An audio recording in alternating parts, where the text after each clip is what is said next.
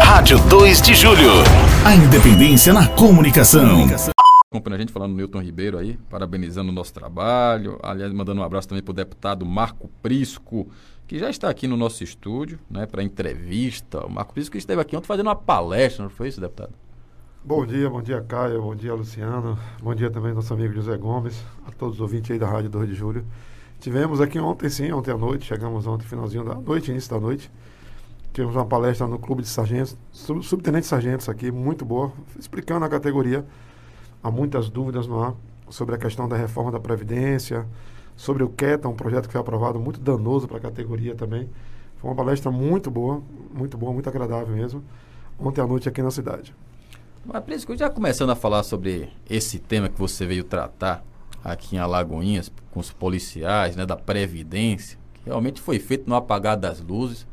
A gente viu todo o esforço do governo, inclusive, né, incomodando os deputados durante as férias legislativas, pagando, inclusive, né, extra para poder votar o que os servidores chamaram de pacote de maldades.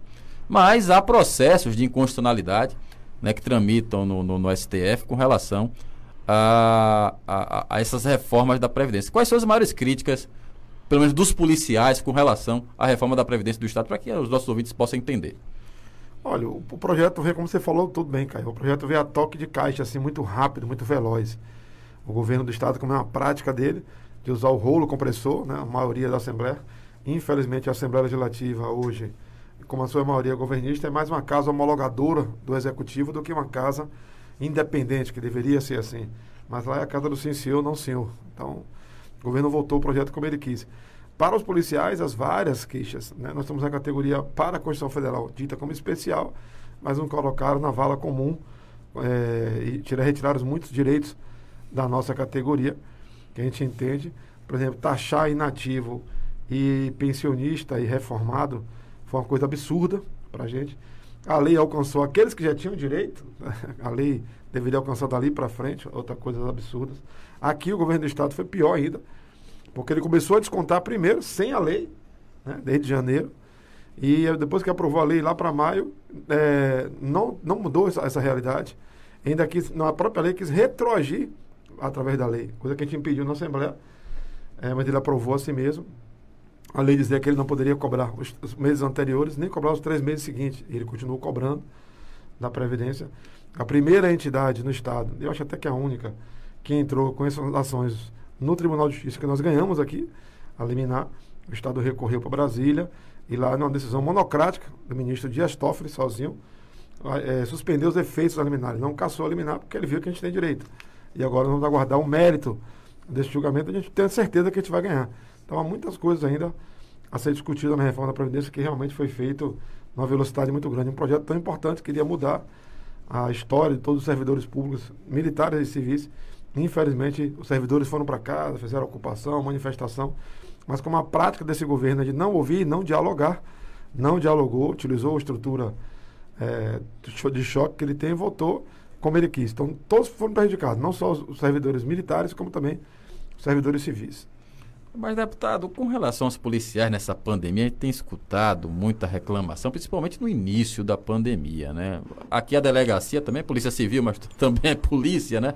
E não é diferente também a situação, acredito eu, dos policiais militares com relação aos EPIs contra a Covid, né? Álcool em gel, a questão da máscara, das luvas. Como é que está essa... a disponibilidade né, desses materiais pela parte do governo do estado aos policiais. Eu, inclusive, já uh, tive relatos durante a pandemia de policiais que falaram que estavam gastando do próprio bolso para poder comprar material. Queria saber se essa situação continua, se já foi discutida isso com o governo. Como é que está a situação, hein? Olha, tanto os policiais civis como os policiais militares e os corpos de bombeiro estão na mesma situação. Continuam tirando do bolso para providenciar os seus equipamentos de proteção, porque o Estado não, não dá nenhuma providência nesse sentido uma máscara que foi até concedida logo no início aí, de péssima qualidade. Sendo assim, a maioria dos policiais não utilizaram, porque a máscara de pano ela tem que ter reutilizada a cada 4 horas e os policiais trabalham 12 horas, 24 horas. Então não vai ter tempo de ir em casa lavar essa máquina, máscara e voltar.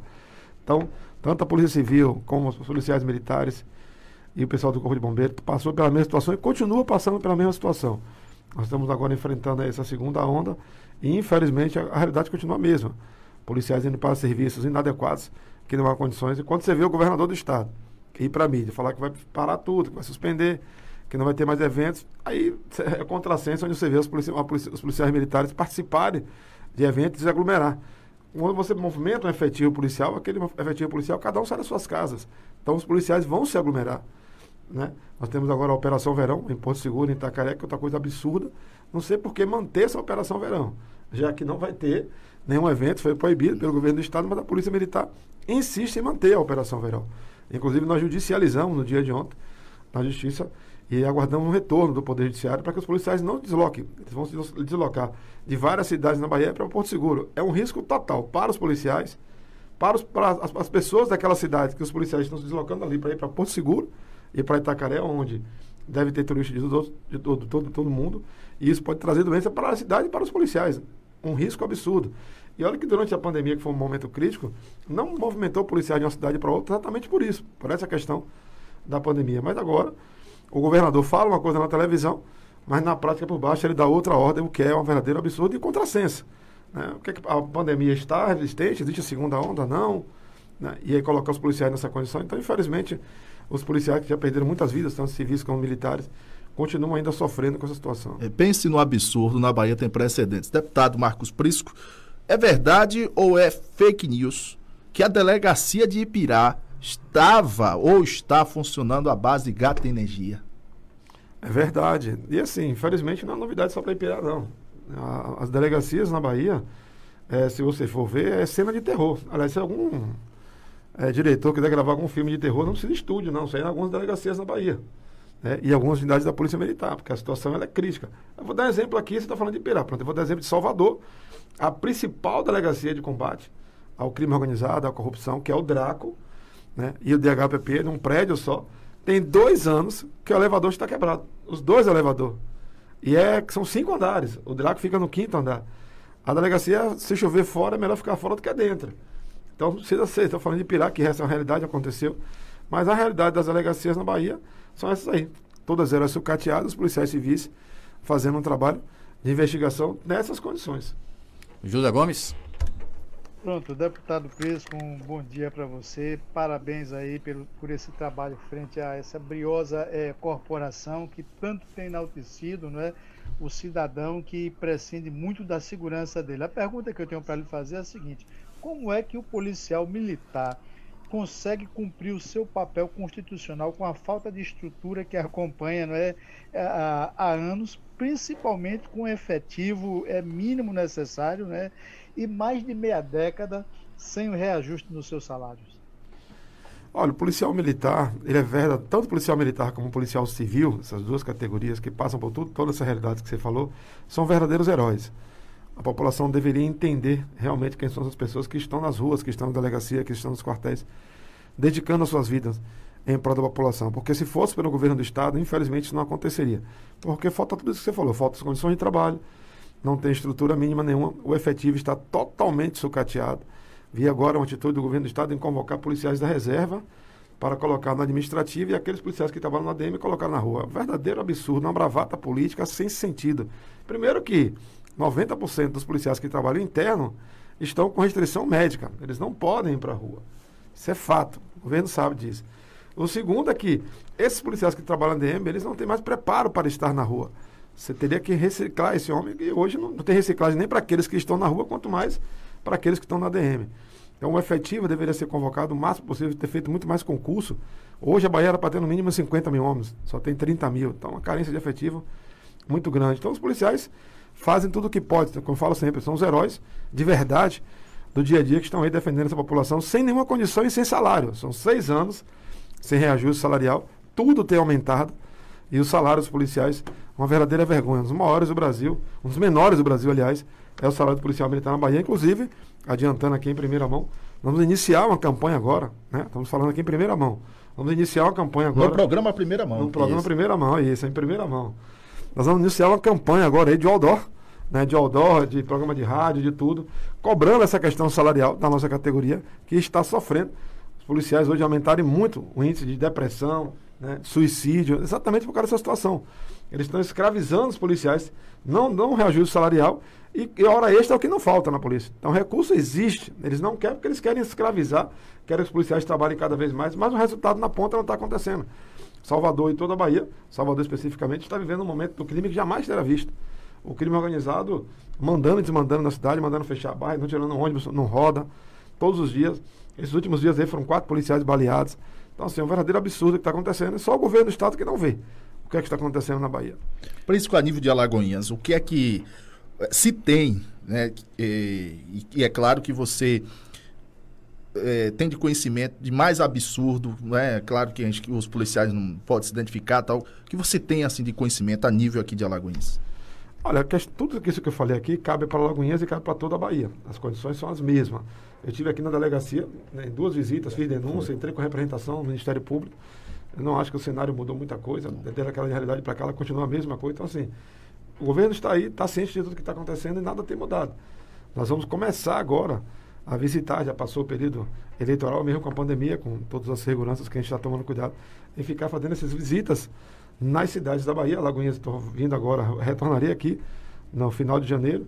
Então, a cada dois meses, mais ou menos, um mês e meio, eu estaria rodando nas cidades, fazendo meu papel como deputado estadual de fiscalizar ah, o executivo. Então, a gente vai estar rodando. Infelizmente, aqui a realidade da última vez que eu tive não mudou praticamente nada. Continua a mesma coisa. O efetivo sucateado, a delegacia aqui passando aquele vestido, os policiais civis. Né? Ali, uma, um queijo de cuia, não. Ali já está aberto para é. o que quer. Então, as condições continuam as mesmas. Eu acho um absurdo uma cidade tão importante como essa e está passando por essa situação. E várias fugas, né? Foram registradas. Sim, sim. Na delegacia de, e tá de com a capacidade reduzida. Né? É, o, é, uma, outra, uma outra pergunta, Caio, que a gente gostaria de fazer ao deputado Marcos Prisco, que a Bahia lidera né, o, o ranking de crimes violentos, né, segundo dados recentes do Atlas né, da, da violência. Há alguns questionamentos é, com, quando se fala em Atlas da, da Violência por parte da Secretaria da Segurança Pública do Estado da Bahia. Até um, um, um dia desses, você, Luciano, você acredita, né? Eu estava batendo papo aqui no programa, você me perguntar se eu acreditava nos, nos dados né, da Secretaria da Segurança Pública. É isso mesmo, Prisco? A Bahia realmente está liderando né, este cenário triste como um dos estados que mais se registra crimes violentos? Não, sem dúvida nenhuma. Nos últimos 10 anos, a Bahia só ostenta o crescimento na violência. Só o secretário de Segurança Pública não vê. Ele deve estar na sala lá, dele lá fechada, né? Porque ele não vê a realidade de fora. Aliás, só vive na sala, porque ele não vai para as ruas, não vai para as delegacias, não, não visita. Não vê a realidade do dia a dia. Não passa aqui 12 horas na delegacia para ver como é que está a realidade aqui. Então, esses números, infelizmente, eles só têm aumentado. Nos últimos seis meses, Salvador está vivendo realmente um clima de guerra lá. O número de homicídios aumentaram, assalta veículos, tudo. E lá não tem mais essa questão de luz do dia, luz da noite. Não distingue mais bairro A ou bairro B. A realidade vem acontecendo em tudo. E no interior também está acontecendo a mesma coisa. Então, só ele consegue negar isso. Então, ele é o único certo, todo mundo está errado. Não precisa nem você ir para nenhum instituto de pesquisa, só basta você perguntar à população. Se você abrir os microfones aqui para a população falar, ela vai falar a você a realidade, que essa realidade não tem como ninguém negar, que é a realidade das ruas. Aliás, Caio, o deputado José Hilton fazendo festa disse que conseguiu uma ambulância para. Uma ambulância não. Uma viatura. Uma viatura, né?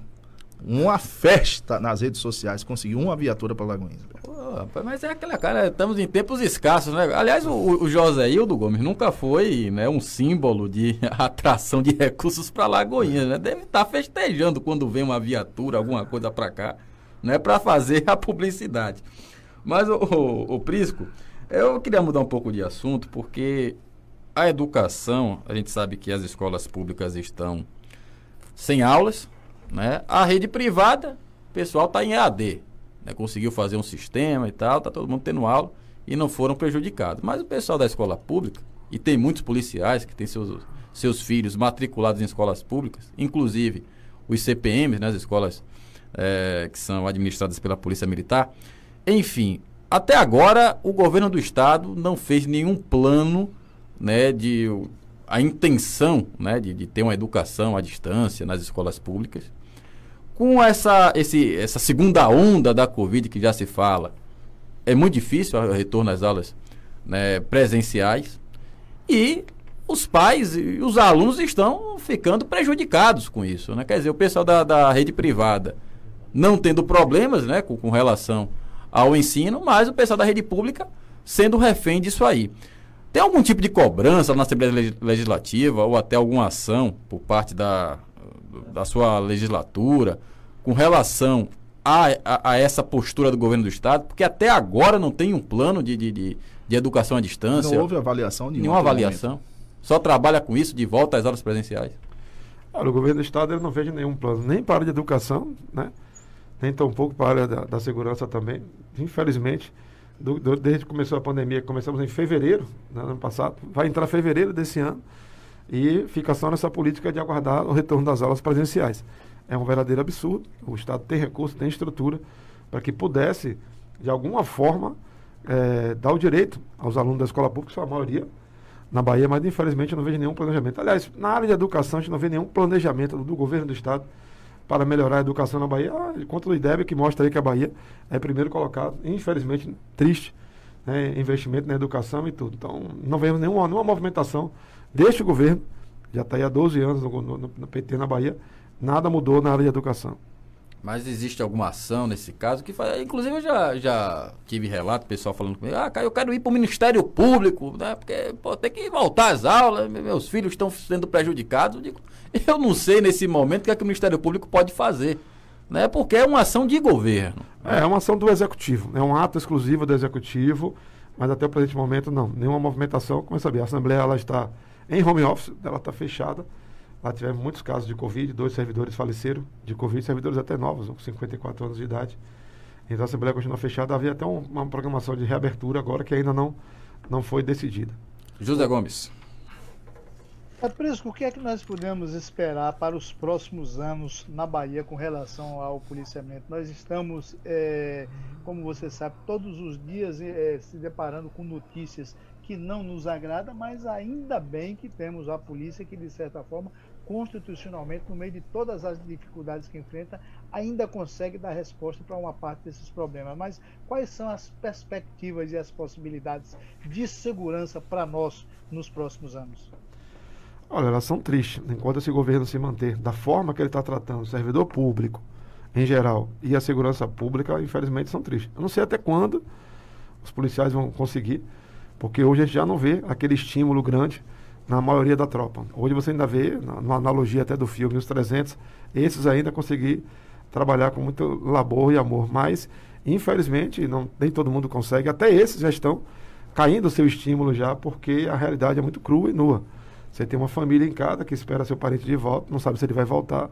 Você tem uma família em casa que você quer alimentar com base, que hoje os policiais não estão conseguindo nem isso, com a realidade salarial que eles estão vivendo, com as condições de trabalho que eles estão vivendo. Então, eu, assim, a vejo um momento muito triste, muito perigoso, né?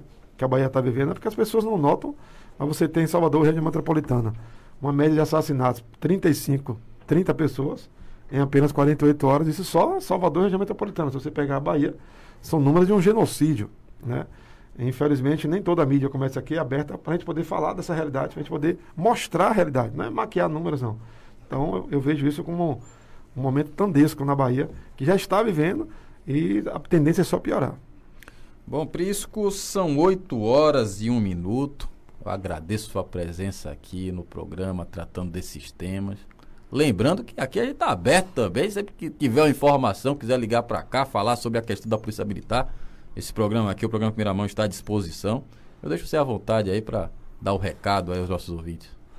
Olha, que Deus continue abençoando a todos, porque sem Cristo nós não somos nada em nossas vidas. Agradeço pela rádio, meu amigo Luciano. Agradeço o Caio Zé Gomes por até essa abertura, essa democracia. Né? A comunicação do país deveria ser desta forma, aberta, livre, as pessoas pudessem se expressar. Então eu que agradeço a vocês e falo para as pessoas, tome muito cuidado neste momento de pandemia, se cuidem, usem máscara, usem é, o álcool, né? fiquem em casa, porque a segunda onda agora, já que está todo mundo tendo esse cuidado, as pessoas com comodidade ou mais idosas é que se precisam preservar. O jovem sai, mas ele sabe que vai voltar para casa e vai levar um problema muito grande para a família. Então, que Deus abençoe a todos. Eu que agradeço aí por esse Doutor Hilton mandando um abraço para você, viu, Prisco? Não, e aí, Hilton, né, colocando aqui a parte, um profissional excelente, competente, não querendo entrar no mérito da política aqui, mas eu acho que o político que ele assume a gestão, ele tem que olhar os competentes e não ideologia partidária que acaba o país vivendo o que está vivendo hoje aí. Então, Hilton é uma figura que estou suspeito a falar, mas eu sei da competência dele. Um abraço a Hilton, um abraço ao meu amigo também lá, o presidente da Associação de Saúde Subtenente, Silvanei que ontem cedeu espaço para a gente. Muito obrigado também.